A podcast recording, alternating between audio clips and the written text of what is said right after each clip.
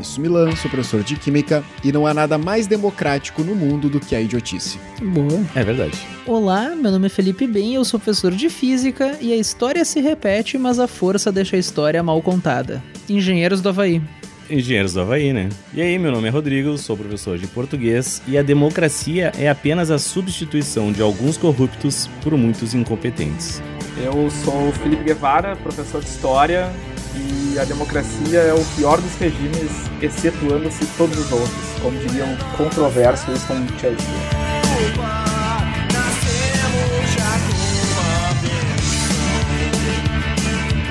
Então tá, pessoal, a gente uh, hoje trouxemos um convidado especialíssimo, né? Que é o professor Felipe Guevara. Ele é professor de História e de Atualidades. É um nome apropriado, né, pra dar aula de história, né? Vamos, vamos fazer logo essa, essa observação. Formado na URGS aqui, né? Tá neste momento cursando uma pós-graduação em educação, né? Na, na PUC aqui de, do Rio Grande do Sul. Meu colega, meu amigo, um cara estudioso das histórias, e hoje a gente trouxe ele para falar de um assunto bastante atual, né? Um, um, assunto que eu acho bem importante que a gente fale, que é a crise da democracia e a ascensão do populismo no mundo. É, ele vai trazer um pouquinho isso aqui, a gente vai fazer algumas perguntinhas e tal, a gente vai falar sobre isso. Para começar, então bem-vindo, Guevara, eu chamo de Guevara, né? Felipe Guevara, eu acho um nome bonito. Então, bem-vindo a ele. Tem umas camisetas, né, com... Tem É, várias né? camisetas, né? Meu O cara é Deus, famoso aí. famoso, né? Então, uma, uma frase inicial, uma palavrinha, o que que tu, né? Só dessa, pra gente se- começar a falar sobre Guevara. Então tá, gurizada. De novo, assim, eu já falei em off, mas agradeço de novo o convite para participar do podcast. É, Sou um grande fã, não só de podcast, mas do Vestcast também. E é isso aí, cara. Tô entusiasmado de participar do programa. E também queria dizer já de antemão que não, né? Essa é a pergunta que eu mais respondi durante toda a minha vida. Disparadamente, eu não sou parente do Che Guevara, cara. Bah, seria fuder, né, meu? Já pensou? Pois Sei é, lá, meu cara. tio. É, eu ia estar Meu dando tio, palestras ia ser mundo, massa. né, cara? É, não, Não estaria falando com vocês. É, não estaria aqui, né? Ouvindo o Vestcast, né? Pois é, né? Cara, então olha só, pra começar, né? Vamos pensar, é uma crise da democracia. Bem, uma, uma resposta bem simples, bem rápida pra for dummies, assim, né? O que, que seria a democracia? Vamos conceituar a democracia, populismo, democracia liberal. Aham. Rapidinho, assim, eh, vamos conceituar essas, essas palavras, porque a gente vai usar, né, durante o, o episódio inteiro pra galera saber do que a gente tá falando. Então, o que seria democracia? O que, que é populismo? O que, que seria uma democracia liberal? Cara, então, democracia é um termo contestado, né? Em primeiro lugar, eu gosto sempre de dizer isso porque ninguém sabe especificamente dizer o que ela tem de melhor, né? É muito comum nós ouvirmos a galera, no dito popular, né, dizer que a democracia é o poder da maioria, ou o poder do povo, né? E que, na verdade, é uma definição errada de democracia. Essa seria uma definição justamente contraditória à democracia, porque a democracia, ela é, sim, o poder do povo, né? Mas de acordo com uma carta constitucional, né? Afinal, se só a maioria pudesse de- decidir, isso se tornaria uma ditadura da maioria. Vocês concordam comigo? Sim. Sim. É um paradoxo isso, né? Sim, claro. Eu acho que o pessoal diz que a democracia, né, ah, é do povo pela, acho que pela etimologia da palavra, né, de Claro. demos vir de povo e cracia. Etimologicamente seria isso, mas na prática não, né? Eu tava esperando tu meter um grego ali, alguma coisa assim. Achei que ia vir É do, essa... é do grego, né? Demos, povo Sim, e é. kratias é, seria. Cra- é poder, crase, né? Então seria o. Poder. É, exatamente. O poder, poder do povo. Mas na prática, né, Guevara? E assim, né, é importante dizer que a democracia, inclusive na Grécia, era uma democracia extremamente restritiva e profundamente antiliberal, né? Ah, e eu já aproveito para definir como eu vou falar sobre democracia liberal, que ah, liberalismo ele é um, também um termo muito contraditório, assim, e ele tem vários significados no mundo inteiro, né? Tipo assim, ah, é muito diferente tu ser um liberal no Brasil e tu ser um liberal nos Estados Unidos, certo? Tipo assim, o Obama é tão liberal quanto o Reagan. Né? No entanto, Reagan é republicano e Obama né, é do Partido Democrata. Ou seja, ambos são liberais, porque lá é entendido o liberalismo como instituições, né? Que defendem o Estado de Direito, a liberdade de expressão, de religião, de imprensa, enfim, de propriedade sobre o próprio corpo. Liberalismo, então, ou liberal nesse contexto, seriam instituições que garantissem direitos individuais, coletivos e políticos. Certo. E o populismo? O que seria o populismo, em poucas palavras? O populismo também ele é um conceito que ele evolui ao longo do tempo, mas atualmente, pelo que a gente vai falar aqui hoje, o populismo ele representa alguns políticos que reivindicam uma representação moral do que, que é falar pelo povo. Né, o populista, de maneira geral, ele se coloca contra um establishment político, né, alegando que não representa o povo e sim ele.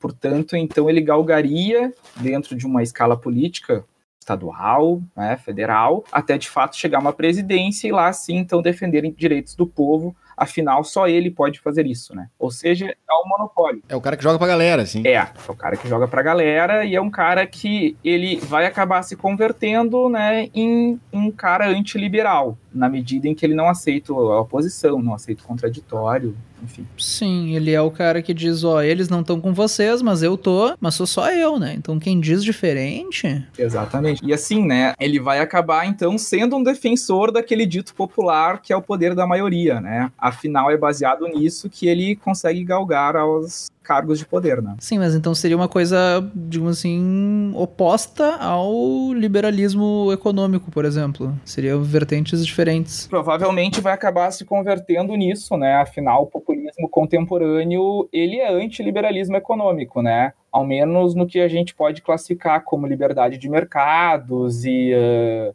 uniões econômicas, né? O que a gente pode usar como exemplo, gurizada, é então o populismo na Europa, né? Sim. Que é profundamente anti-União Europeia e anti-zona do, do euro, desculpa, por exemplo. É, pensando na, na Europa, assim, que o pessoal lá, eles ainda, né, embora seja a União Europeia, tenha toda essa união, o pessoal ainda é meio bairrista por lá, né? Principalmente, e pensando nisso, né, o próprio Brexit, né, nasceu disso aí, mas enfim. Então acho que esse populismo na Europa seria o cara que vai contra essa União Europeia. Seria mais ou menos isso? Seria mais ou menos isso, principalmente com, vamos dizer assim, os efeitos colaterais que a União Europeia traz consigo, né? Como, por exemplo, tarifas, como, por exemplo, proteção militar, como, por exemplo, desenvolvimento dos países mais pobres e talvez o ponto mais importante, né, um incentivo à imigração, né? A imigração que antes de tudo para a União Europeia, e vamos lá, né, galera, eu acho que em relações internacionais, em geopolítica, a gente não pode acreditar tanto em benevolência. A gente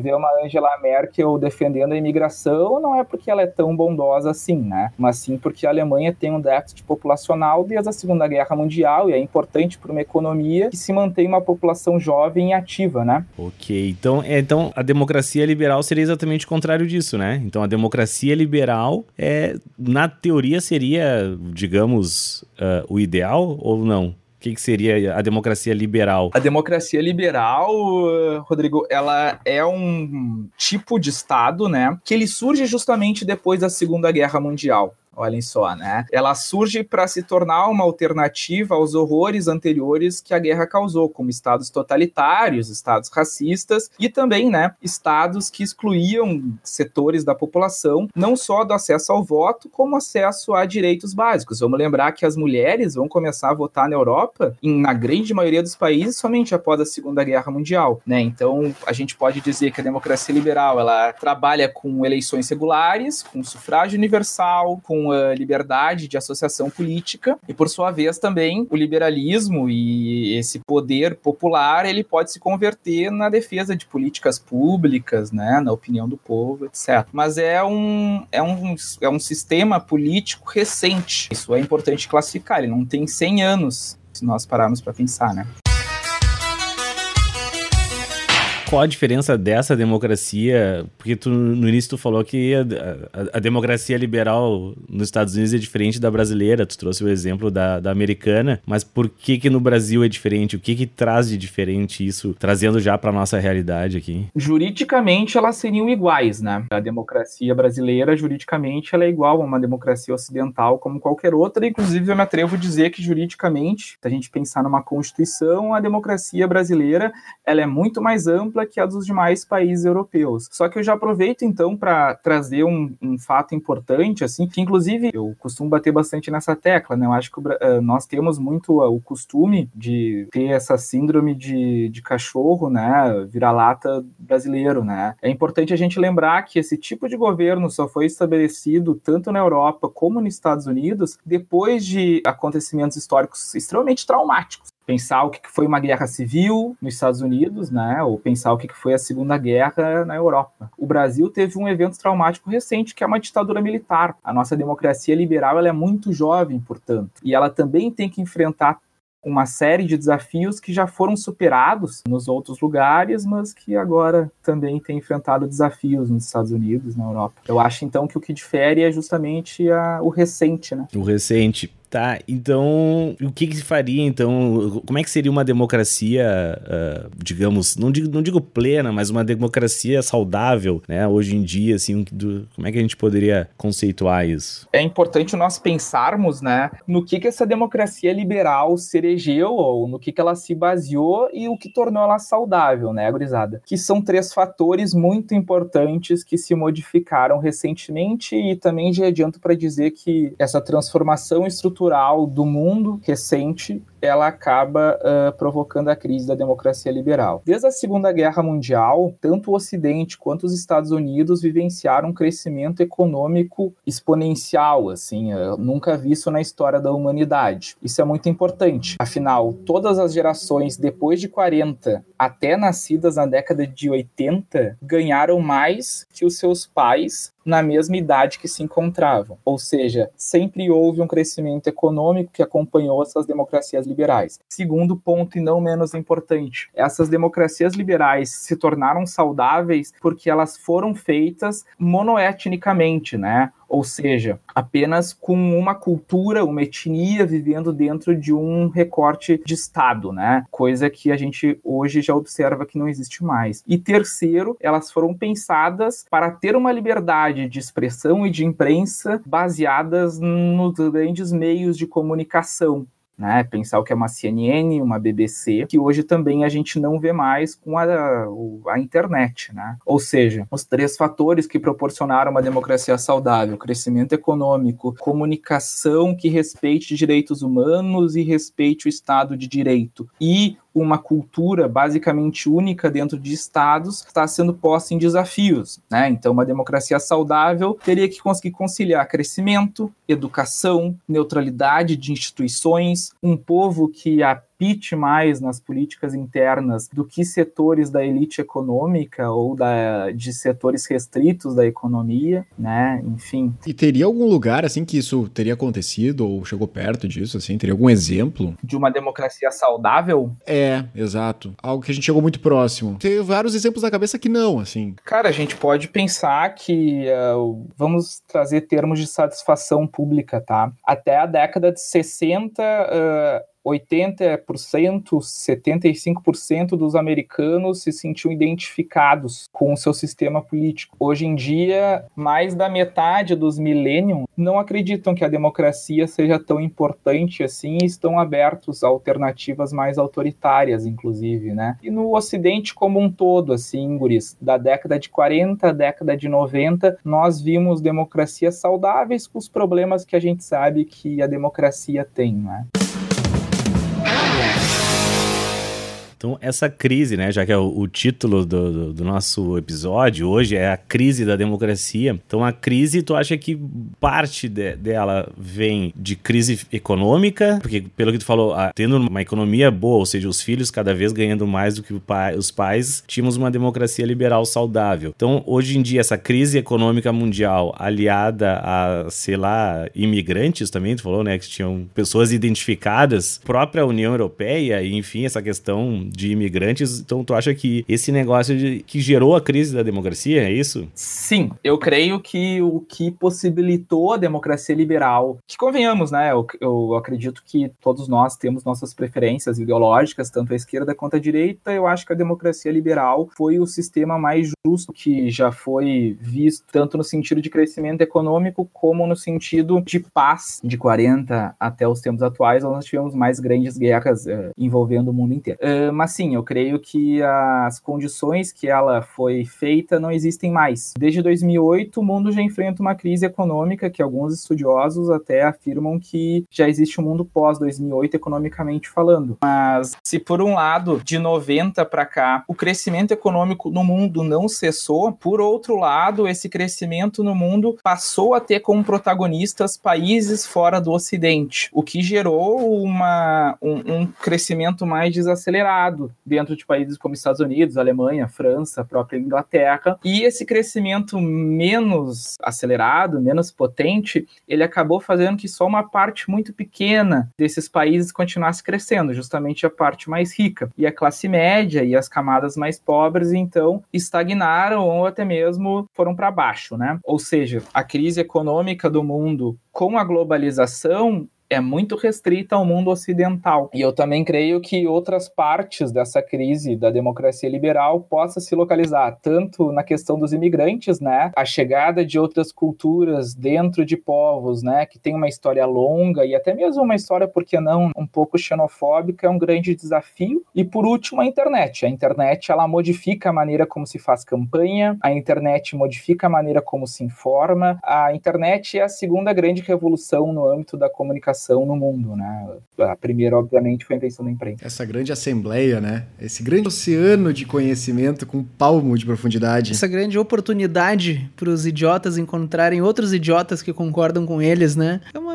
é lindo. Mas é muito foda mesmo assim, né? Tipo assim, por mais que ela permitiu isso, permitiu que tu reverbere um discurso que antigamente tu estava sozinho, né? Exato, Milan. E mais do que isso, né, velho? A internet, ela dá liberdade para outsiders competirem de igual para igual para insiders. Ou seja, provavelmente há 30, 40 anos atrás, uma CNN não abriria um palco para um cara como Trump alegar que os muçulmanos são estupradores ou terroristas por essência. E hoje em dia isso é possível no Twitter, em sites, Sim. isso chega para as pessoas, né? Ou seja, se quebrou o monopólio da informação. Vou fazer um paralelo. Na época da Idade Média, por exemplo, anterior à criação da imprensa, apenas uma instituição detinha o poder de se comunicar em letras. Com a invenção da imprensa, democratizou o acesso à informação e foi possível outros discursos é um pouco do que acontece com a internet hoje, né? Pois é, isso, isso seria então uh, o populismo, pensando em populismo, já que tu trouxe o exemplo do Trump, né? Esse, esse discurso dele totalmente né, xenofóbico com uh, muçulmanos e até com mexicanos, né? Aquela ideia de eu vou construir um muro, né? Dividindo. Isso é muito populista, né? E a gente pensando dessa forma, então, né? Essa, essa crise, essa ascensão do populismo seria exatamente, eu acho que parte muito, e temos vários exemplos, da xenofobia, desse negócio da imigração, da, daquela da questão monoétnica, né, que tu tinha Sim, falado antes, que a monoetnia era um dos ingredientes para a democracia. A partir do momento que começa a ver o diferente, né, pessoas ali, e aí bate no, no, O americano tem muito disso, né, de odiar qualquer um que não seja americano, né, o americano tem muito disso. E aí chega um cara lá que diz: Não, eu vou criar um muro para não entrar mais mexicano aqui, porque não sei o que, vou fazer isso. Isso seria uma, né, um baita exemplo do populismo, correto? Teria alguns outros outros exemplos assim de populismo só pra gente, para quem tá nos ouvindo aí entender certinho? Sim, com certeza. Primeiro lugar, né, como eu já disse antes, o populismo então ele vai se colocar contra o liberalismo, ou melhor, contra uma democracia liberal. Afinal, se a gente pensar o que é a xenofobia, politicamente falando, não é nada mais, nada menos do que tu restringir direitos de uma parte da população, uma minoria étnica ou religiosa ou étnica religiosa. Então, nesse caso, a xenofobia é só um dos elementos de ser contra o liberalismo. A gente pode citar o fato do Trump, no primeiro dia de governo também, restringir a liberdade de imprensa e ameaçar setores da imprensa. Isso também caracteriza o populismo, ou até mesmo se colocar contra uma liberdade econômica, né? Ou seja, gurizada, o populismo ele sempre vai buscar respostas simples para problemas complexos, ao mesmo tempo que ele vai combater um discurso mais científico, seja na política, seja na ciência, seja, ou melhor, científico na ciência é ótimo, né? Onde é que eu já vi isso, meu? Pois eu tava pensando, né? Onde é que eu vi algo parecido com isso? O que parece é que isso se apoia muito em uma falta de instrução da população como um todo, né? É a ideia de pegar o senso comum e ampliar, e daí a pessoa não se sente mais burra, ela se sente, não, ah, o que ele tá falando é o que eu pensava. Não quer dizer que eu não entendo, quer dizer que os outros estão tentando me enganar. Puxa meio pra esse lado, né? A Perfeito. representatividade, né? Todo mundo gosta de se, de se identificar com um grupo, né? O teu representante, teu presidente, tá falando aquilo que tu acha. Então, eu, sei lá, eu diria, não sei, Guevara, se tu concorda comigo ou não, pode me dizer, tu que é o expert no assunto, uma das bases do populismo é a ignorância, né? Do, do- do, cidadão médio, digamos assim. E outra, cara, eh, só um parênteses também, aquela coisa do, do, do sentido de pertencimento. Tu tá pertencendo a algo que não é só tu, sabe? Tipo, olha só, todos nós somos iguais, todos nós acreditamos em terra plana e tal. Sim, perfeito. Não, e, e Guri, assim, ah, primeiro, assim, concordo com o Digão, eu acho que até é uma questão do próprio conhecimento, né? Ah, vocês que são de outras áreas provavelmente vão concordar comigo, né? né? Estudar é algo extremamente desconfortável, certo? A gente tem que se destituir de certezas, não sei Claro. se vocês concordam. Precisa ser dessa É, forma, né? envolve tu passar por ver que tu tá errado em muitas coisas no meio do caminho, né? Isso nem sempre é uma coisa boa. No boa no sentido de te faz sentir bem, né? No fim é bom, mas não que traga um sentimento bom em primeiro momento, né? É tipo academia, cara. Dói, vai machucando, vai machucando, mas o resultado é bom, meu. Se não houver esse desconforto, tu não aprende, né? Tu precisa haver um desconforto, senão tu não aprende nada. Não, não há educação sem desconforto. Eu acho que tem um paralelo muito bom que tem, quem tá nos ouvindo pode traçar, que é o seguinte, quando tu tava, vai dizer, ah, tu fez ali o ensino fundamental, e tu chega no ensino médio, para pra pensar, o que que tu aprendeu no ensino fundamental? Como um todo, tu parar, aprendi a ler, somar, tá, mas tu ficou nove anos fazendo isso? Então, às vezes tu chega no ensino médio e tu começa a ver, bah, mas não tinha aprendido nada até agora. Daí depois tu começa a estudar pro vestibular, tu vê que no ensino médio inteiro, tu pensa, bah, mas eu não aprendi nada. E depois tu chega na faculdade, tu vê, bah, mas estudando pro vestibular eu não aprendi merda nenhuma. E assim vai, né? Ah, tu- depois tu chega no mestrado, tu vai descobrir na faculdade tu não aprendeu merda nenhuma. Tu tá constantemente descobrindo que tu é mais burro, né? Só que é. mas é, mas é que é engraçado, que tu vai ganhando noção do quanto tu não sabe, né? E não é necessariamente um sentimento bom, né? É uma merda. Mas quanto mais idiota tu é, mais certeza tu tem, né? Danny Kruger, né? Mais tu, mais tu acha que tu sabe. Quanto, né? Então é uma coisa. Quando tu acha que tu não sabe nada, é porque provavelmente tu não é um idiota. Se tu tem certeza, muita chance de tu ser um idiota. Pois é, é, é, tem um nome, né? Até o Vinícius falou que é o efeito Dunning-Kruger, né? Que é o fato de que quando tu não sabe nada sobre um assunto, tu tem uma confiança muito grande, porque tu não sabe nem o quanto tu não sabe, né? Então tu acha que, ah, nem tem nada pra saber sobre isso mesmo, porque eu sei é suficiente. Tu não tem nem noção da tua ignorância, né? Que é o sentimento que os alunos têm vendo uma aula de física, né? Eles olham assim, chegam no fim da aula, eles não entenderam nem o suficiente pra fazer uma pergunta, né?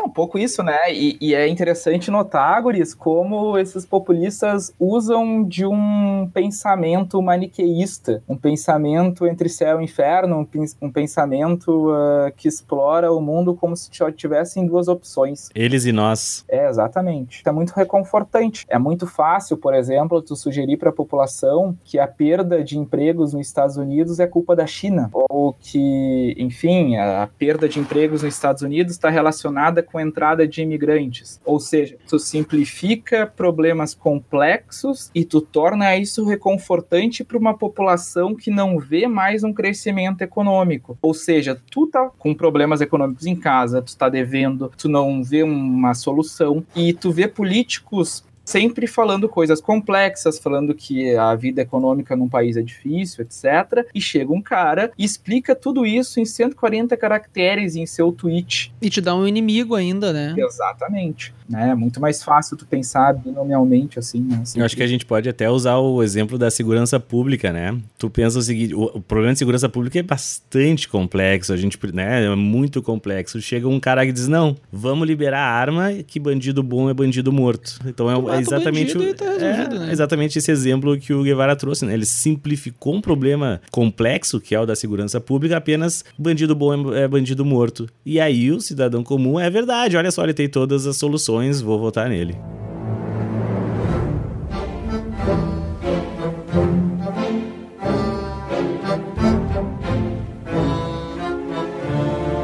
Talvez eu esteja navegando por águas meio profundas, assim. Não sei se a gente não vai nem cortar isso da edição, mas eu tenho uma pergunta. Já poderia- os piratas do Caribe, né? É, exatamente. Não vamos cortar nada, bota tudo aí, azar. não, não, é que a pergunta é: tu poderia traçar. eh, Me parece que é direto um paralelo, por exemplo, com a ascensão do nazismo, né? Não, a culpa é dos judeus. E, e assim vai. Sim, sim, sim. eh, a questão eh, xenofóbica, sim, ela está bem relacionada com a ascensão do nazismo O Hitler realmente, né? Ele tentava sempre possível trazer respostas fáceis para problemas complexos com severas consequências, né? Mas assim, eu, eu gostaria de deixar isso bem claro, tá? Há de se ter muito cuidado a comparar esses populistas com os fascistas, por exemplo, do século 30 sim, e 40. Sim. É importante estabelecer paralelos, até porque é impossível não estabelecer paralelos com o Hitler falando a Alemanha acima de todos, né? E outros casos que nós conhecemos. Mas, assim, é, o Hitler tinha um desprezo muito grande por eleições e por democracia o Trump se elegeu fazendo uma referência a eleições como uma maneira do povo realmente americano expressar a sua opinião nas urnas. Não quer dizer que o final não vai ser o mesmo, mas Sim, o início mas é diferente. Ah, interessante, uhum. Existem pontos, né, em comum, mas não dá para se fazer total. E outra total. coisa, né, a questão, a questão assim, né, tudo começa dizendo, sabendo que o povo realmente quer, e tudo começa dizendo que os problemas são muito simples. E aí, guris, eu pergunto para vocês, se os problemas são simples, por que os políticos da situação não resolvem eles? Ah, é porque o sistema tá tentando te enganar, né? O sistema tá contra ti, eles só não resolvem porque é pra te dominar. Exatamente, é, né? fake news. Já que o Vini tocou no assunto da fake news, né? Uh, falamos de populistas, uh, próprio Hitler. Uma pergunta bem honesta, a gente pode considerar Hitler um populista? O Hitler, ele tem discursos parecidos com o populismo, mas o Hitler era um totalitário, né? Totalitário. É um pouco diferente. Sim, eles, algumas coisas eles bebem da mesma fonte, mas... Claro, exato. Uhum. O que que diferencia um e outro, assim? Tipo, os principais principais pontos, assim? Como é que eu chego assim, bah, esse cara é populista, esse cara ele, ele é totalitário, assim? Tipo, onde é que eu posso dizer, a partir daqui o cara se passou? Uhum. Cruzou Não, a barreira. Assim, se passeia, eu, guri. Eu, eu, Rolou se passou aqui. Eu vou, eu vou citar o caso, então a, a pergunta assim é, é, boa porque tem um caso específico que eu acho que ah, casa pergunta, viu, hein, gurizada? Porra, aí, Vocês já ouviram falar, gurias, de um cara chamado Vitor Orbán? Não. Eu, desculpa também, aí eu, eu, eu, fiz a pergunta boa, não preciso saber a resposta. Pô, tu, é profe... tu que é o professor aqui, aula, né? né? Tu que me responde, né? pô, tô aqui, né? Se eu soubesse, eu não tava aqui, pô. Me manda aí, mano. O Vitor Orbán, ele é o atual presidente, ou primeiro-ministro, que seja, da Hungria, né? E o Vitor Orbán, ele... Não, não, peraí, eu tenho que fazer um parênteses. Então, ô Vinícius, tu morou não sei quantos anos na, ali na Hungria e não fazia a menor ideia de, dessa pois informação. Pois é, bah, ô, eu e o Ben não sabia. Tudo bem, agora o Vini... É, o Vinícius morou, verdade, ele, ele voltou da Hungria semana passada. Ele é o atual, você entende? Que ele é o atual. Tá, ele fez campanha contra o cara. Não, assim, uh, uh, então, o discurso inicial do Orbán é que ele defendia a democracia, mas ele defendia uma democracia contra questões liberais. E hoje em dia ele já claramente defende uma democracia hierárquica qual seria o próximo passo? Criar campos de concentração? Eu vou dar um exemplo do que ele tem feito. Ele tem favorecido políticas públicas de inseminação artificial para reprodução de casais com DNA entre aspas, né, majoritariamente húngaro e não estrangeiro. Ele não quer suprir o déficit de mão de obra da Hungria com chegada de imigrantes ele fala abertamente, né, que é contra receber imigrantes, de expulsar uh, estrangeiros. Ou seja, na essência, um populista ele vai se tornar ditador ao longo dos tempos e provavelmente com esse discurso xenofóbico ele pode chegar próximo do que foram os regimes totalitários. É por isso o, o receio desses caras. É por isso que quando um cara aparece, sei lá, um ser humano aí que, sei lá, uma criatura dessa aparece, todo mundo já fica meio tipo, hum, não vai dar bom. Então Exato, o, populi né? o populismo e o totalitarismo tem um limite não muito claro. É isso que tu quer dizer. A gente vai chegar. O cara começa no populista e quando vê, a gente nem percebeu, já virou um totalitário. Sim, porque qual é o caminho a ser seguido, né, Digão? A pergunta, a, tua colocação é importante. O caminho a ser seguido de um populista, isso eu queria deixar bem claro também, não é minha opinião, tá? Para fazer essa, é, é, esse podcast, eu, eu, eu, li muitas coisas, né? Uh, inclusive, posso dar umas dicas bibliográficas no final. Ah, por favor. por favor. Eu até queria fazer um parênteses pro nosso ouvinte, que o Guevara mandou uma foto da preparação que ele estava fazendo para esse episódio. ele se preparou mais para esse episódio do que eu para dar em toda a minha vida. Então, vocês, por favor, tá? Saibam que o cara tá embasado aí, tá, gente? Ele não tá com a Wikipédia na frente nem nada. Não, é, e ele tá lendo uma coisa que eu não sei se vocês conhecem, assim, é tipo uns blocos com um monte de página dentro. Isso, chama livro. livro é. que- Livro, é um muito bagulho bom, tu assim. escaneia ele diretamente com o teu dispositivo óptico, né? Vai diretamente pro teu cérebro, uma tecnologia E revolucionária. passa com o dedo. Tu passa ele com o Isso, dedo, é. assim, ele vai virando as páginas. E ah, é touchscreen? Isso, e tem um adicional que tu compra que chama marca página, que tu pode da próxima vez continuar de onde tu parou. É uma tecnologia que às vezes o arquivo, o arquivo PDF volta pro começo. Não, essa tecnologia livro, tu pode marcar a página e continuar de onde tu parou. É tipo Netflix, então. É, Tu fazer anotações. aham, é, é impressionante. folha. Dobrar, Não, não, não, é, dobrar não, dobrar folha folha, eu acho ofensivo, cara. Aí tu foi longe demais. E dizer que com mentiras, populismo, demagogia, É muito comum, então, esses populistas eh, chegarem no poder eh, usando um discurso pró-maioria, mesmo que fosse, e ao longo do seu governo ir eh, restringindo imprensa, um sistema judiciário eh, que seja honesto e que seja imparcial, restringir organizações. O próprio Orbán na, na Hungria, ele fez uma maioria no, no Imperial Tribunal, ele fechou partidos, ele prendeu pessoas, ele expulsou a Universidade da União Europeia, ele entregou jornais importantíssimos nas mãos de aliados, ele fechou empresas e entregou para cartéis que o apoiavam, ou seja, os próprios que o elegeram acabaram gradativamente perdendo a sua voz até que está se tornando uma ditadura perfeita, né? Uhum. Sim, o cara te usa e joga fora, né? Ele Exatamente. primeiro conquista o apoio, depois sobe em cima de ti. Exatamente. Eu vou fazer uma pergunta que, pra bom entendedor, meia palavra basta, tá? Pra que o populi... para que esse cara que é populista ele avance pro regime totalitário, ele tem que ser inteligente? Cara, tu certamente leu um dos livros que eu li, assim, porque... Ele leu num blog, na real. É, É. ele abriu no Google agora. Eu não sei se vocês pegaram a ideia, mas acho acredito que sim. Tipo Sim, assim, eu peguei. Sim. Não, eh, uma das lições que eh, o Yasha Munk, que escreve O Povo contra a Democracia, o Yasha Munk, eh, ele é um caso bem curioso, até porque ele é um judeu, ah, nascido na Alemanha, e os avós dele são fugitivos da Ucrânia, do nazismo, e chegaram na Alemanha pós-nazista, enfim, ele, e ele é professor da John Hopkins e também já deu aula em Harvard. Ele fala que as três grandes lições para combater o populismo, guris, a primeira delas começa em não subestimar a inteligência do populista e principalmente a inteligência dos seus partidários. Porque a gente perde o diálogo e a gente perde, inclusive, a capacidade de considerar ele um adversário à altura. Em todos os casos que populistas se tornaram ditadores, eles foram extremamente desprezados pela grande mídia e por uma elite intelectual que os considerava burros ou idiotas, ou os dois, né? Talvez fossem, mas eles usam uma inteligência muito astuta para chegar aos seus fins, né? Pois é, e tu falou ali, o, o título do livro, qual é mesmo que tu falou?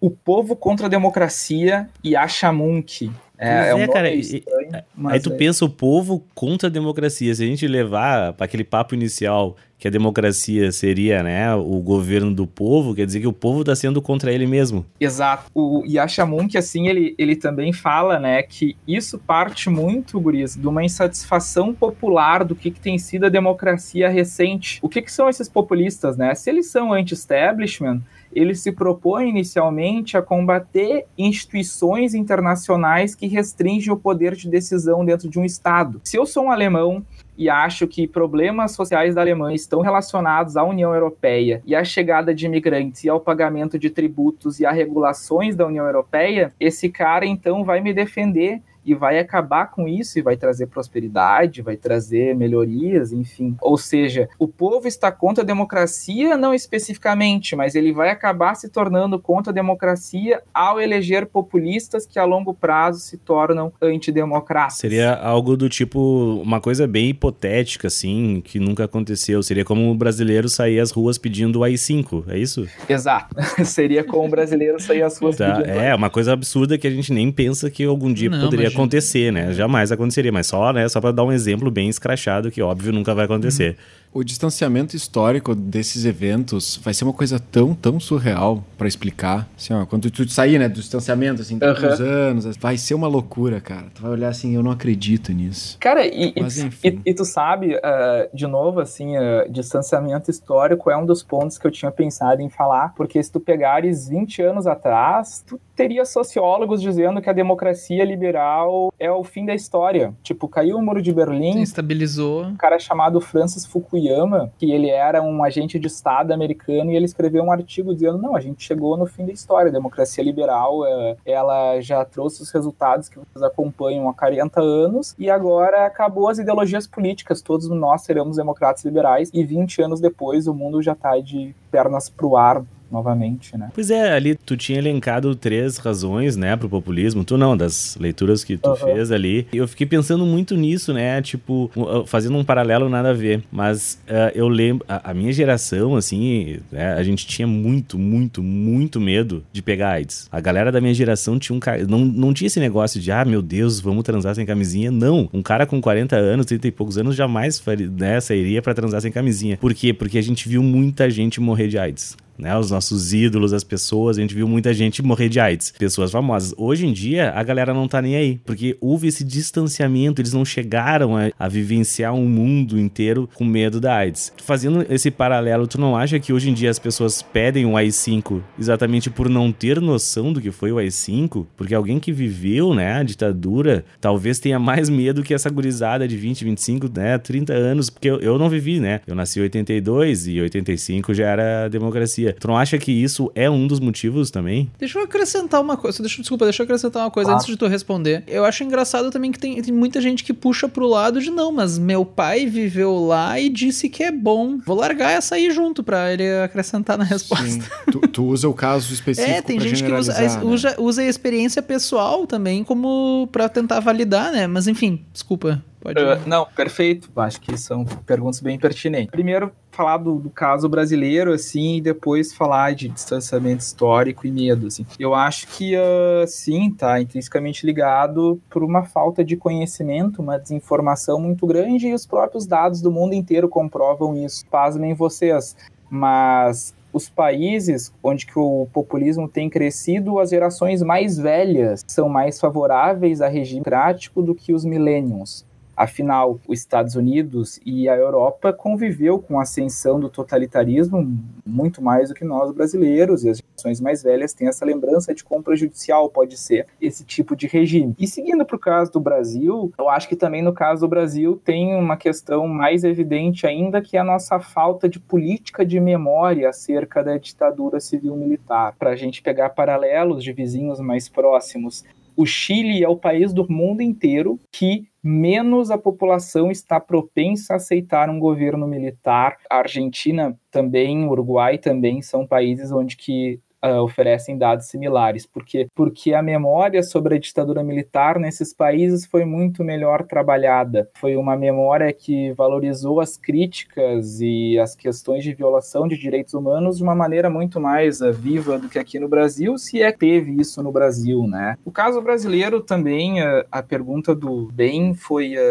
relacionada a. Desculpa, já me esqueci. A experiência pessoal. Ah, sim. É, porque então, meu assim. pai. É que, como a gente tava falando da questão do, do. Ah, porque a pessoa que não viveu esquece. Mas tem gente que argumenta, não, mas eu vivi e eu digo que era bom.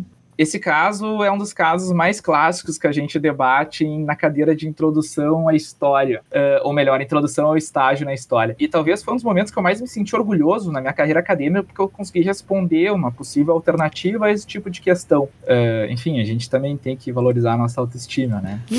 Eh, claro, aliás, sempre. aliás, falando em autoestima, Baldigão, tu tá muito bem pra ter nascido em 82, cara. Ah, valeu. Ele tava fazendo a conta agora, né? Ele, ele ficou esse tempo pensando ali, mano, mas 82, né?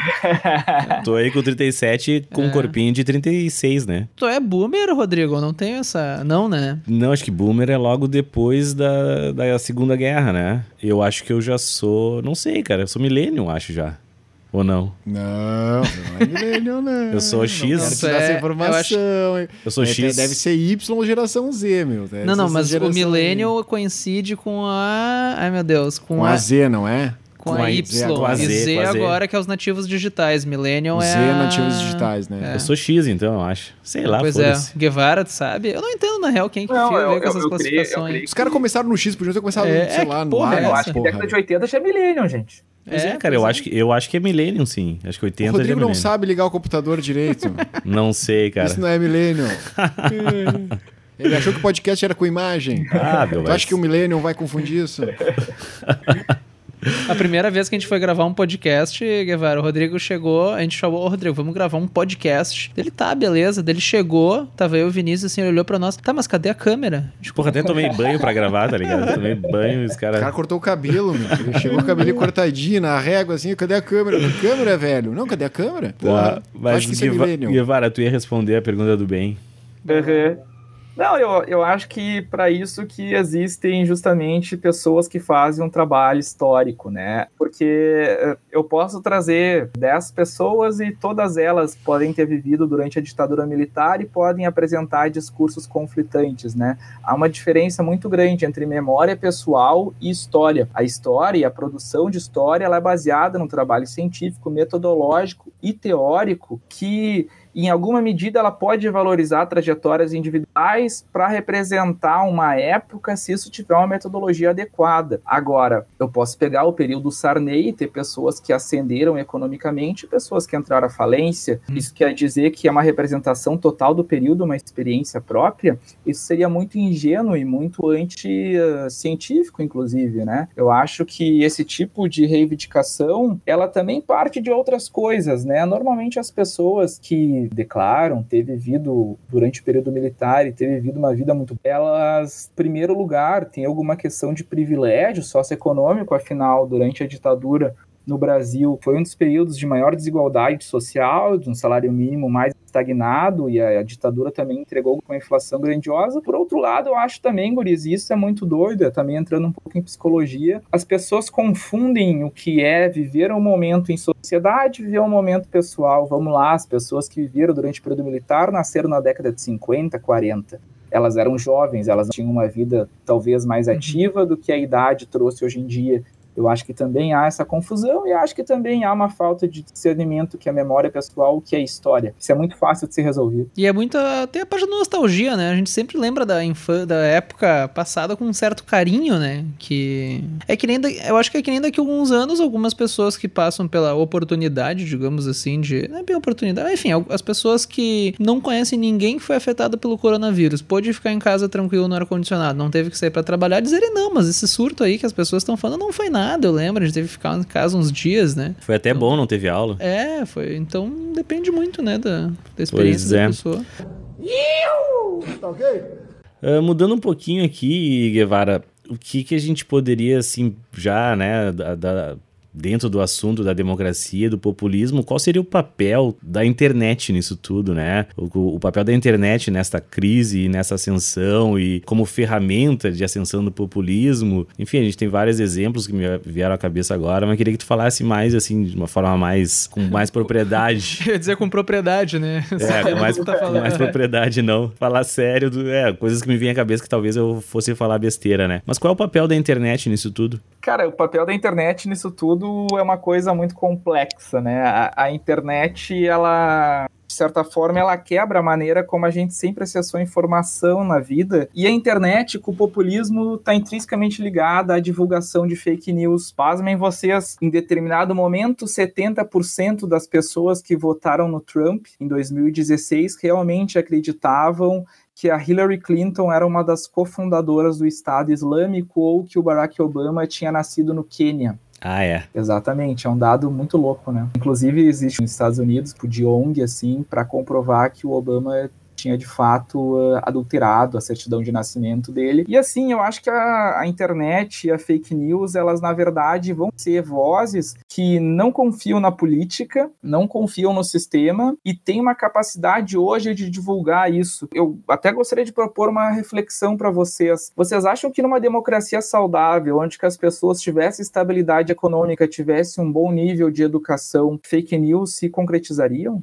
Não. Não, né? Não. Então a, a internet, na verdade, ela é muito mais um acelerador dessa ascensão do populismo do que justamente uma das causas para o populismo acontecer. Na verdade, as fake news elas se assentam numa desconfiança de tudo e todos, na medida em que a democracia liberal não trouxe mais resultados econômicos, de segurança, de educação, de corrupção, inclusive. E as fake news, então, fazem com que se acelere o desgosto e se fomente a desinformação, levando à eleição de algumas pessoas baseadas em informações falsas. Mas eu, isso eu gostaria de distinguir, assim, eu, eu creio que a ferramenta dá para frear essa questão negativa da internet. A fake news não é causa, a fake news é consequência. Uhum. Eu, fico, eu fico imaginando aqui, eu tenho uma resposta bem clara, eu acho que todos nós aqui temos uma resposta bem clara, mas eu queria que tu dissertasse um pouco mais. Qual seria a solução para combater fake news e para combater esse populismo? Para combater fake news e para combater o populismo, que nada mais é do que uma antidemocracia a longo prazo. Primeiro, eu gostaria de ressaltar, assim, existem motivos muito importantes para a gente combater o populismo, que é a vida das pessoas, né? Historicamente, regimes ditatoriais ou regimes autoritários, quando em grandes estados promovem grandes guerras, promovem grandes massacres, e isso pode ser observado na modernidade, no, nos tempos atuais. Se a gente pegar um Putin, que é um autocrata e que é um populista em certa medida, o Putin persegue minorias dentro da Rússia e isso causa mortes. Mas uh, existem maneiras de combater, sim, isso exige mudanças estruturais. Existem lições que podem ser seguidas também. Quais lições são essas, né? O que eu já comentei antes, de não subestimar a inteligência de populistas e não subestimar os seus partidários intelectualmente, né? Não adianta tu chamar um, um seguidor do Trump de burro, porque isso vai fechar uma janela de diálogo. Não adianta tu não fazer uma unidade, talvez com pessoas que tu não faria unidade política em tempos mais sóbrios, e também tu tem que ter um ativismo, tu tem que ir para a rua quando for preciso, tu tem que mostrar para esse populista que ele não detém o monopólio. O cara chama Thomas Piketty, um francês que talvez seja um dos maiores economistas. A desigualdade social é um dos motivos para essa crise do populismo. A desigualdade social hoje ela favorece não só uma desinflação, como também um desespero. E os populistas, eles se nutrem do medo. Isso é muito louco, eu vou dar dois exemplos para vocês. Vocês acham que o Trump foi mais votado em estados estados como a Califórnia, onde há uma convivência muito grande com imigrantes, ou estados como Iowa, onde não há convivência com imigrantes? Califórnia, acredito. Ele foi mais votado em Iowa. Né? Afinal, não é a convivência com imigrantes que traz a xenofobia, é o medo. É o, é o, desconhecido, né? O que tu não conhece. Exatamente. O, como é que é? Ele... O preconceito é opinião sem conhecimento, né, Rodrigo? É isso aí, já dizia. Ah. Lembra essa, Vini? Como que, é? de quem que é mesmo? É do. É, porra, é do nome francês aí. O. Sartre, não? Nome francês? Não. Pirret. Zidane. Porra, eu esqueci do Zidane, né? Eu comecei a escalação do time e não falei o Zidane. Buffon. Né? o cara é italiano. É italiano, né? Buffon. Pasmem vocês também, gurias. Quem mais votou no Trump não foram as populações mais desfavorecidas economicamente dos Estados Unidos mas sim as populações que estão estagnadas economicamente ou que têm medo de perder o que já têm. Então, uma das maneiras de combater o populismo e fortificar a democracia liberal não só tem a ver com uma justiça socioeconômica mais efetiva, né? Afinal, segundo estudos, mais das 1.789 leis aprovadas nos Estados Unidos nos últimos 20 anos tiveram como principais grupos determinantes as elites econômicas e associações econômicas. Ou seja, justiça socioeconômica não tem a ver só em acreditar que o futuro será melhor sem odiar o outro. Justiça socioeconômica também tem a ver com a própria efetividade do voto. Eu acho que uma das saídas para essa esse freio ao populismo é políticas públicas que favoreçam uma população não só mais com oportunidades de vida, mas também que se sintam melhores, mais estáveis, com menos medo do futuro. Isso é possível através da distribuição de renda. Acho que a educação é outra saída. O que vocês acham? Era isso, isso que eu tinha em mente, né, cara? Para mim, a solução parte totalmente da educação. Tendo educação, tu vai, enfim. Cara, tu não vai acreditar em corrente do WhatsApp, tu sabe? Tem algumas coisas que a educação. Primeiro, tu vai acreditar nos cientistas e não, né? Em, em, WhatsApp. Eu acho que educação é a base para combater basicamente tudo isso. Uhum. Para combater até mesmo o famoso fantasma do comunismo, né? Que o pessoal chama que. Então, o Sim. fantasma do comunismo é que gera medo, né? Olha só, porque se, se candidato X vencer, vão colocar um venezuelano a morar na tua casa. Se o candidato X vencer, vão roubar o teu carro, o governo vai ficar com o teu carro para ti, né? Esse, esse fantasma do comunismo, esse medo que foi gerado, se tu tem uma educação, se tu realmente lê, se tu presta atenção nas coisas, eh, principalmente na história, tu não vai acreditar numa coisa dessas, né? E uma- um número bastante grande de pessoas acreditou nisso.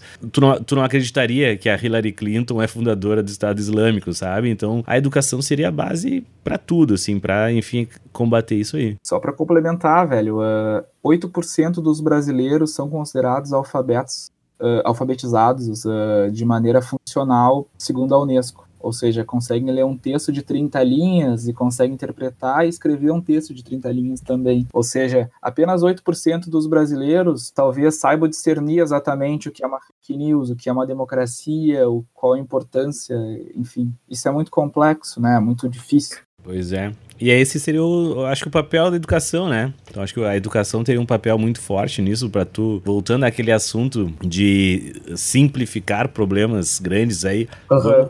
A gente pensa, a educação no Brasil é um problema. Se tu tem 8% só de, alfab- de alfabetizados, isso é um problema. Como é que se Isso é os, resolve? é os professores de português que tem que melhorar, né? Não, isso aí é. Os é- professores não. são ruins, né? Não, a, Ah, cu- a não culpa, sei, é do Paulo, a culpa é do Paulo Freire. né, cara? A tipo assim, ó, existe um problema muito grande, né? E bastante complexo, que é a educação, que requer investimento, que, que requer especialização, que requer. Cara, desde, desde a comida da criança até o que a criança vai vestir. É Horas de complexo. sono. aham. Horas de sono, mas é mais fácil tu dizer que a culpa da, do- do- da, do- da educação no Sim. Brasil é do Paulo Freire. Foi ele, por causa dele, que tá desse jeito. É a mesma coisa de antes de achar um inimigo, né? Não, e o Guevara ele falou assim, essa coisa de tu achar uma resposta simples. Tem uma coisa que eu sempre digo, assim, que. Enfim, é, é um, tem um livro ali que, que é sobre. São casos, assim, de ciência e tal. E aí o cara, o autor, ele fala no fim, assim, que todo problema complexo possui uma resposta simples, direta, objetiva e errada, né? Bem simples. É, muito boas. Só para concluir, assim, acho que a educação é fundamental, velho. Eu acho que ah, a educação, ela. Isso também tem a ver com a crise da democracia liberal e a desigualdade econômica, né? Cada vez mais a gente está preocupado em uma educação mais tecnocrática, mais voltada apenas funcionalidades do mercado de trabalho e cada vez menos a refletir, a, enfim, ler. Eu só queria ah, deixar isso bem claro, assim, ah, Hoje, sim, a gente está vivendo a maior crise que a democracia já viveu nos últimos, sei lá, 60, 70 anos desde que ela existe. E isso pode gerar, não é querer fazer alarmismos, né? Tudo começa assim, né? Tudo começa com restrições de direitos, tudo começa com fins de liberdades, tudo começa com perseguições étnicas e, enfim, né? Não é querer dizer que a história é cíclica, mas o entre guerras também foi muito parecido com o, com o período atual, né? Ou seja, de defender a democracia liberal, em última instância, é defender direitos humanos, é defender a vida. As pessoas não, não, não têm se conta, assim, o mundo não tem se dado conta da crise política que a gente está vivendo atrelada a uma crise econômica. E isso pode gerar uma crise militar. Essa Sim. é a equação tenebrosa. É. A minha pergunta, na verdade, é talvez relacionada com se existe alguma perspectiva do que vem pela frente, assim. Eu sei que é uma coisa bem difícil, sei lá, não sei se o pessoal no meio da monarquia saberia dizer como seriam os sistemas de governo dali a X anos, mas o que, que se fala hoje em dia, enfim, no meio acadêmico sobre perspectivas pro futuro, assim. O que se fala, assim, é, é- é coisas não muito boas.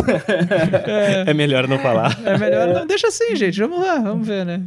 Não, é, é- o que ocorre é o seguinte, né? O mundo precisa ser reformulado da maneira que, o, que a, a globalização o modificou, Uhum. né? E isso passa pela política, isso passa por resolver problemas políticos e isso passa pelos nossos políticos ter comprometimento a isso. A política e os políticos não estão de fora dessa crise da democracia liberal e muitos deles ainda preferem se manter no poder, muitos deles preferem se reeleger, ganhar os seus fundos eleitorais, enfim, do que justamente combater aquilo que é considerado populismo, é a ascensão desses autocratas uh, em essência, né? Cara, eu acho que infelizmente hoje assim é bem alarmante, assim, é bem a crise, ela tá bem evidente, os partidos que mais crescem no mundo são partidos populistas, são partidos extremistas e economicamente o mundo não se resolveu desde 2008, pelo contrário. Os países que têm crescido são países como China e Índia. Por outro lado, mais a classe média, mais os mais pobres têm empobrecido no Ocidente com uma elite econômica intransigente que não cede. E isso não, de não ceder tem a ver com sustentabilidade do sistema. Não tem como três pessoas no Brasil ter mais de 50% da riqueza do Brasil inteiro. Então eu creio que até é bem interessante essa pergunta. Tempos de coronavírus, eu acho que essa ascensão do populismo ela gera muita reflexão, né? Afinal, o que, que esses caras pregam, né? Eles pregam a não cooperação entre países, eles uhum. pregam o anticientificismo, eles expulsam universidades, eles acham que os intelectuais são os problemas né? Sim, ficam fazendo orgia, ficam... Exato, né? Então... E agora estamos aí, né? Quando a coisa aperta, para quem que tu corre, né? Exatamente, né? Ah, o planeta Terra eu acho que está dando uma certa resposta uhum. assim, do que, que o futuro pode nos reservar se as coisas continuarem dessa maneira. Pois é, e, e aí tu vai pro, né? Ah, o que, que eles pregam? Ah, o, a autorregulação do mercado, porque, né? Tem que estar do mínimo, autorregulação do mercado, porque o, o mercado se autorregula. E o valor do álcool em gel a gente consegue ver, né? O, o Estado conseguiu se regular. Tá super tranquilo comprar álcool em gel, coisa que valia 5 5 reais até um mês atrás, está valendo 40 reais agora, né? Então temos bons exemplos de que o que esses caras pregam muitas vezes tá meio por fora. Não, né? mas tranquilo, 40 reais é um dólar, né? É. e cara, uh, vamos pegar um exemplo, né? onde que o Estado é mais mínimo, historicamente, os Estados Unidos. Os Estados Unidos, enquanto ele manteve um estado de bem-estar social razoável, a democracia liberal sobreviveu de uma maneira estável. Desde o Reagan para cá, onde que cada vez mais políticas públicas têm sido desmontadas, mais a desigualdade cresce, mais alternativas autoritárias se consolidam, né? A ausência de Estado, ela vai gerar desigualdade social, isso é inevitável e desigualdade social gera medo, medo gera ditaduras e, bom, por aí vai, né? Eu, achei interessante, tu tocou num ponto que eu não tinha me dado conta, né? Que é como todos os sistemas que a gente tem hoje foram estabelecidos, de certa forma, pré-globalização, né? Nenhum dos sistemas está, de certa forma, atual com a maneira como as relações no mundo se dão hoje, né? Isso é muito interessante. Não, inclusive, se a gente pensar as próprias mudanças no mercado de trabalho, né, cara? Hoje, uh, quem faz vários serviços no mundo é Índia, China, ou seja, é necessário mudança. É interessante porque, bom, a gente já tocou nesse assunto várias vezes, quem tá ouvindo deve estar ciente disso, a gente tá gravando isso durante, né, toda a questão da quarentena do coronavírus, mas é, essa questão de como o, mundo, de certa forma, tá ficando dentro de casa é muito interessante pra gente começar a repensar também o quanto a gente não vai... Posso estar tá falando merda, né, daqui a só algum tempo a gente vai saber. Grandes chances. Mas o... É grandes chances de eu estar tá falando merda. Mas o quanto as pessoas vão começar a perceber como algumas das coisas que, sei lá, algumas algumas das rotinas e relações de trabalho que se tem antes não fazem o menor sentido, né? Ah, por que, que eu vou até tal lugar para fazer tal coisa? Sei lá como é que vai ficar isso. Mas é interessante também como essa situação pode fazer a gente repensar muitos dos sistemas que a gente tem hoje, né? E, e sabia que sobre as fake news, deixa eu até contar um caos, que hoje mesmo eu peguei um Uber. Estamos no meio da quarentena, mas estava eu pegando um Uber. Que o cara, tá, mas ele chegou para mim, não, mas sabe o que, que é isso aí? Isso aí que está acontecendo, eu vou te dizer. Isso aí são os orientais que criaram isso porque eles têm muito idoso. Eles precisam se livrar dos idosos. E quem, quem disse isso não fui eu. Foi um senhor que pegou o Uber aqui comigo ontem. Ah, bom. Ele é japonês ah, bom, e mora há 30 anos no Brasil e diz que veio para cá por causa disso. Porque o japonês né, quer sacrificar os seus idosos. Não sei. Eu, porra, meu, os caras vivem até cento e poucos anos lá. Se eles quisessem sacrificar os caras, tinham feito uma coisa só uns 20 anos antes. Puta que É, né? Mas, mas, mas enfim, coisas. mas não, e o cara, sério, ele veio com dados, não, porque o ministro japonês postou ontem no Facebook tal coisa. E o cara, tu sabe ler em japonês? Não, não entendi isso. Eu peguei um Uber faz um tempo já, quando estava começando, assim, sabe? Ele não estava quarentena. E aí ele perguntou se era real, se ele cheirasse muito álcool gel, ia pegar no bafômetro. A gente- Só que meu, foi uma pergunta muito legítima dele. Tu via assim que ele realmente estava preocupado. Mas é porque ele recebeu um vídeo no WhatsApp e aí tava todo mundo falando, então ele tinha que ele tava tá pensando em não usar o álcool gel porque ia poder acusar no bafômetro. Cara, mas a- até aí a gente eu, eu acho de boa, entendeu? Ele, ele, Não é de boa. ele não, recebeu é- uma é informação que ele foi atrás. Não, aí que tá, ele foi atrás de Ah, res- tá. resolver É, saber se tá, realmente é entendi teu verdade. A Ele não dele? espalhou Eu- isso aí. Tá, mas olha só, tu viu que ele foi. Ele, tipo assim, ele não sabe verificar fontes. Esse é um tipo de coisa Sim. que ah, ah, não se ensina na escola. É mais proveitoso tu ensinar no, no colégio as, a- as crianças a aprenderem a procurar fontes confiáveis do que daqui a pouco tu ensinar a crase, Sim. tu entende? Mas quando ele foi te perguntar, ele, fo- Mas ele quem eu sou eu, meu? Tu é um professor, tu é um professor de química, tu é uma fonte mais, Tá. Ele, mais ele tinha essa confiável. informação, que tu mais de confiável do química que- ele... Por acaso ele tinha. Por Ah, acaso tá. Eu achei que ele só perguntou. tava aceitando de um desconhecido no Uber. Não, assim, aí que que tá, ele não foi era atrás de uma melhor, fonte né? confiável. Não, É. a fonte confiável não sou eu. E justamente esse é meu ponto. Eu não sou uma fonte confiável pra esse cara. Esses teus ele alunos ouvindo sou. que agora que tu dá uma Pois fonte é, agora eu não quero mais ser teu aluno. meu O mal. que, Pois é. garante, o que garante se eu chegar na rua e perguntar pra alguém, ah, o que que tu é? Ah, eu sou professor. Tá, e eu posso fazer isso e o cara vai me dizer sim, é uma fonte confiável ou não é? Sim, mesmo que ele esteja errado, ele é uma fonte confiável. Não, não, ele não é uma fonte confiável. Sim, cara, ele, ele, ele pode estar errado. Se eu chegar pra ti e falar uma regra, sei lá, como tu mencionou a crase, te falar uma regra errada, mesmo eu estando errado, eu sou uma fonte confiável, porque eu sou autoridade na área. Ah, entendi o que tu quis dizer. ah, entendi tá. o que tu quis dizer. tá, a tá fonte é confiável. A fonte pode estar mentindo, mas a fonte é confiável. Ah, tá. Sim, é que nem eu ler uma coisa errada no site da BBC. É, e aí- Pode estar Exato. errado, mas é uma Ah, fonte. não, eu concordo contigo. pode- sim, tu eu pode vou ter ser- falado- Eu vou ser superior. Eu vou ser superior na discussão. Vou dar um braço a torcer. É, pois é, aí que tá, ele foi atrás de uma fonte não, não, confiável. entendi, mesmo que. Não, essa não, fonte tá. esteja errada. Tá. É que eu tava pensando que a fonte confiável no sentido assim, tipo, ah, uma fonte segura, digamos assim, que, ah, sei lá, tu ir lá no site da BBC, tu... Sim. Não, mas aí, aí- aí que tá, esse é o ponto. Eu não tenho conhecimento pra saber se tu tá certo ou não. Entende? Tu é um professor de química, tu é autoridade. Então, se tu me mentiu ou não, eu nunca vou saber. Pra mim, tu é a fonte confiável. Por isso que eu posso dar aula de física, né? Se eu falo uma coisa errada, ninguém vai saber. Ninguém vai saber. Mas, ô Rodrigo, é que esse é justamente o ponto. Esse vídeo de cheirar foi um cara que, se, que disse que era, era um autodidata em química. entendeu? Ah, é o Ah, mas aí começou aquele mal, né? Ah.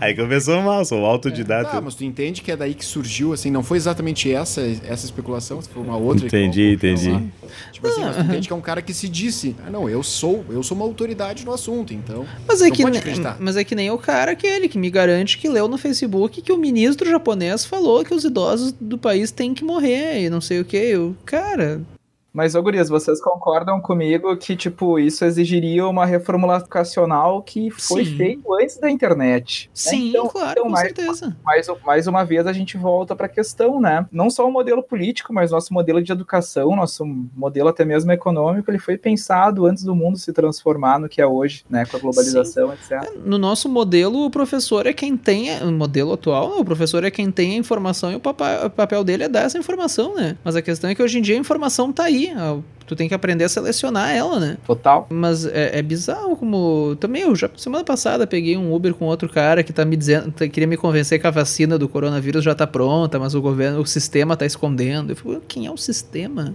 X e Y. Cara, não sei. É foda. Mas enfim, eu acho que só serve para corroborar tudo que tu tava falando, né? Sobre como as pequenas coisas que concordam com talvez uma ignorância que a pessoa tenha ganham força, né?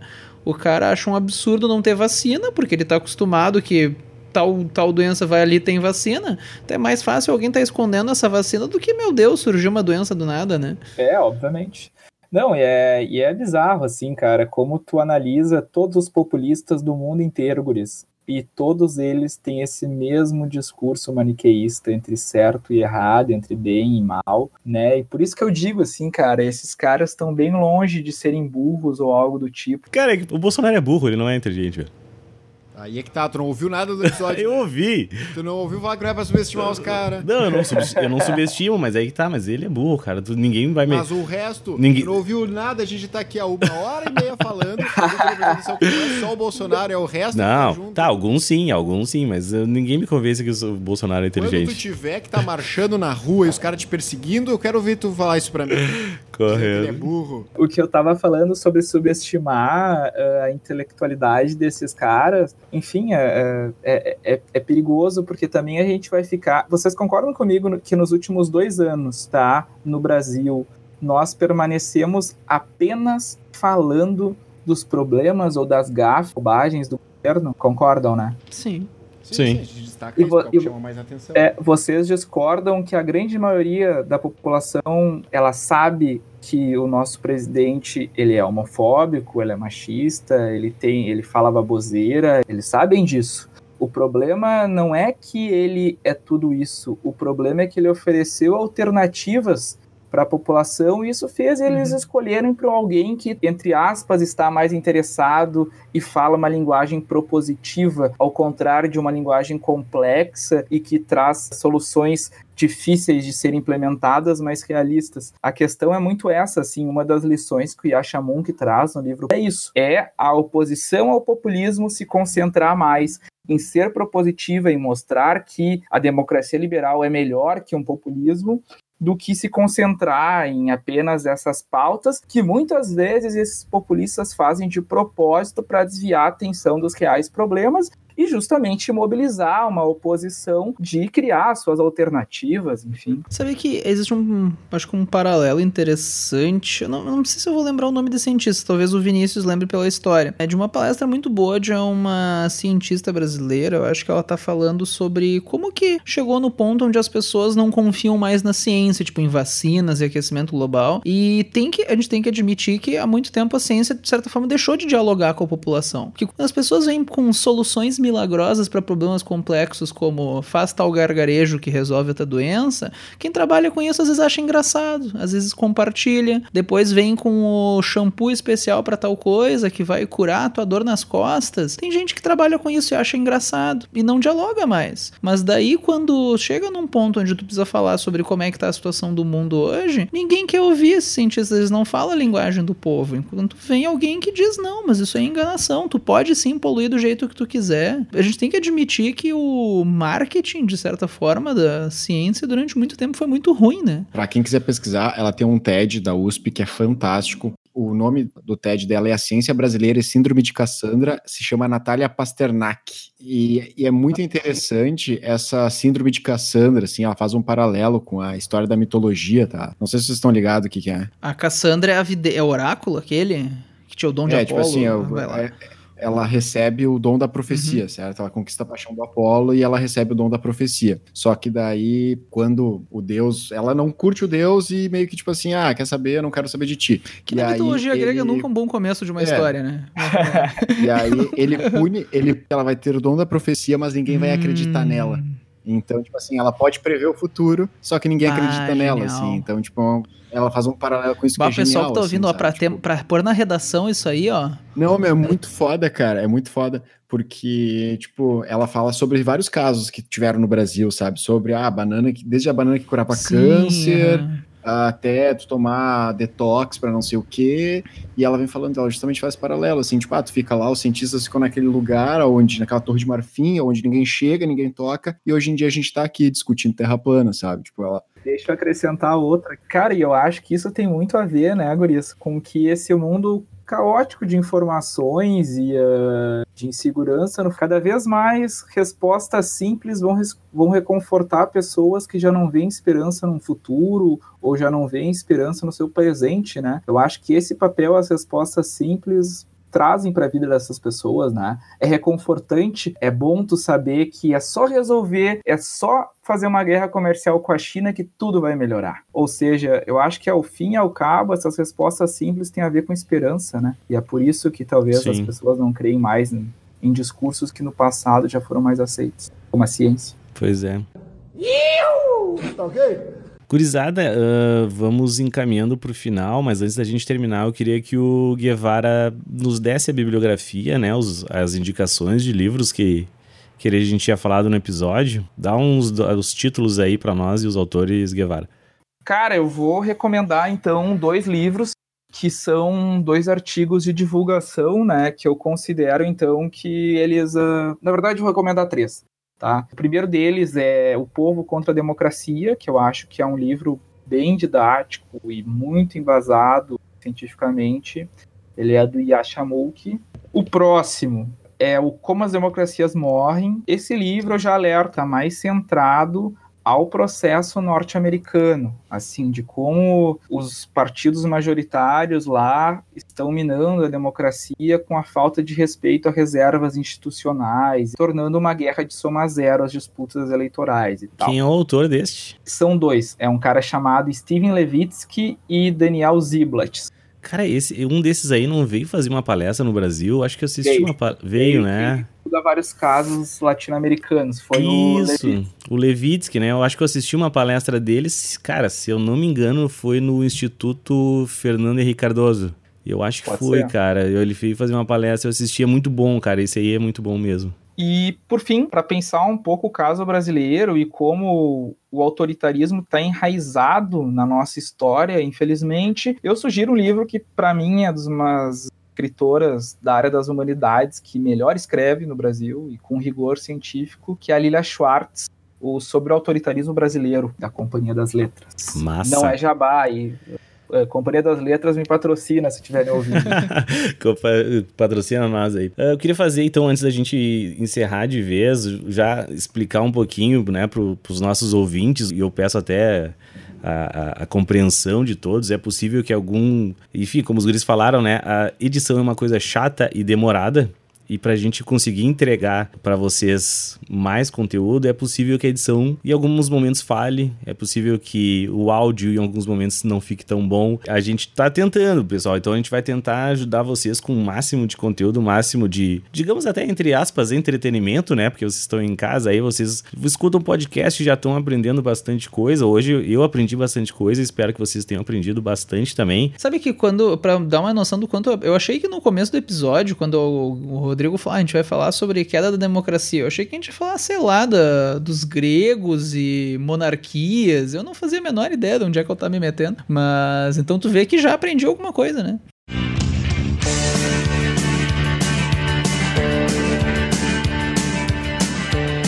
Tá, gurizada, eu quero então primeiro agradecer demais, demais a presença do Guevara aí, curti a full. Cur... É um cara que eu curto pessoalmente, né? E curti muito uh, ele participar desse nosso projeto, do podcast. Espero que vocês tenham curtido tanto quanto eu. Guevara, valeu por tudo, espero que um dia tu Cara, volte. muito legal mesmo, muito legal mesmo. Né? E vamos. E é isso, e vamos correr atrás que a gente, enquanto vocês estão de quarentena, a gente está trabalhando para entregar conteúdo para vocês. Posso dar minhas últimas palavras aqui? Claro, Rapidinho? claro, vai. Sim, e faz teu jabá, por favor, tuas redes. Ah, é, faz teu jabá, dá tuas é. redes, diz aí qualquer coisa. Cara, uh, então, assim, uh, Primeiro eu queria agradecer de novo. Assim, eu sou um pouco mais jovem que vocês, né? E, e assim, admiro a, a, carreira, a trajetória de todos. E, sinceramente, assim, não é puxação de saco. Sei do talento de cada um, assim, e sei do quanto esse podcast é massa. Então, para mim, é um grande orgulho, verdade. Se vocês vissem o meu sorriso no rosto, assim, que eu tava hoje, de poder participar disso aqui, é realmente verdadeiro. Nem minha mãe me falou isso, cara. Tô muito... foi, a coisa, foi, a coisa, foi a coisa mais bonita que a gente já escutou até hoje, cara, é fazendo verdade. É, a coisa mais bonita. É.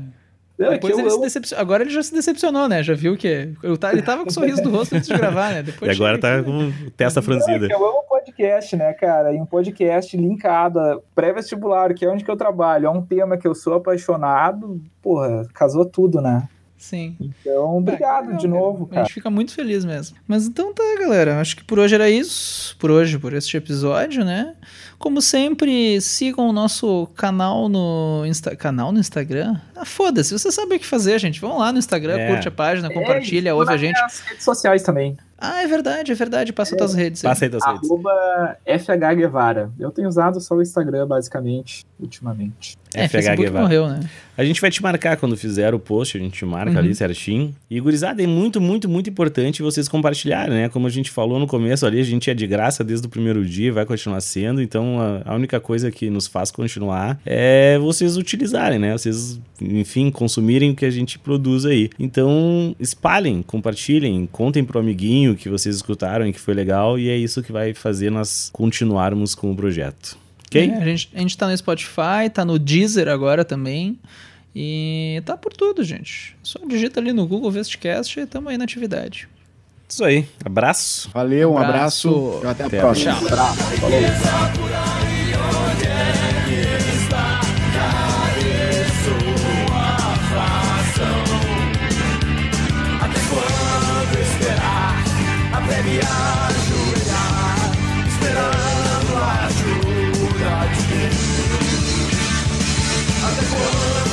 será abreviar.